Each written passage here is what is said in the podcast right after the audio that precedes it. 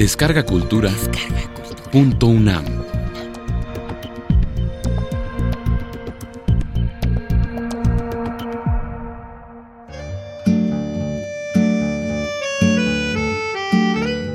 La biología y sus grandes generalizaciones.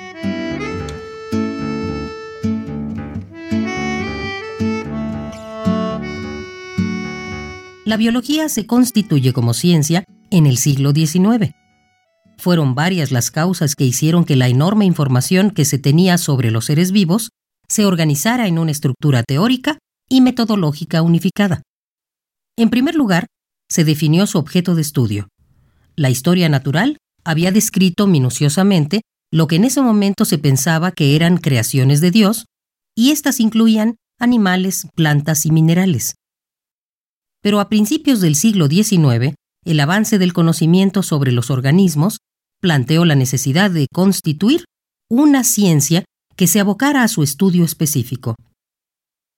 En este periodo, se plantearon también conceptos y teorías que dieron unidad al conocimiento que se tenía sobre los seres vivos.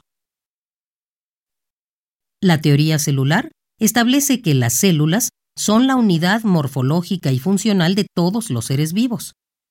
La teoría de la evolución plantea que las características de los organismos son el resultado de una historia de cambios que se han llevado a cabo desde hace aproximadamente 3.500 millones de años y explica el origen de la diversidad.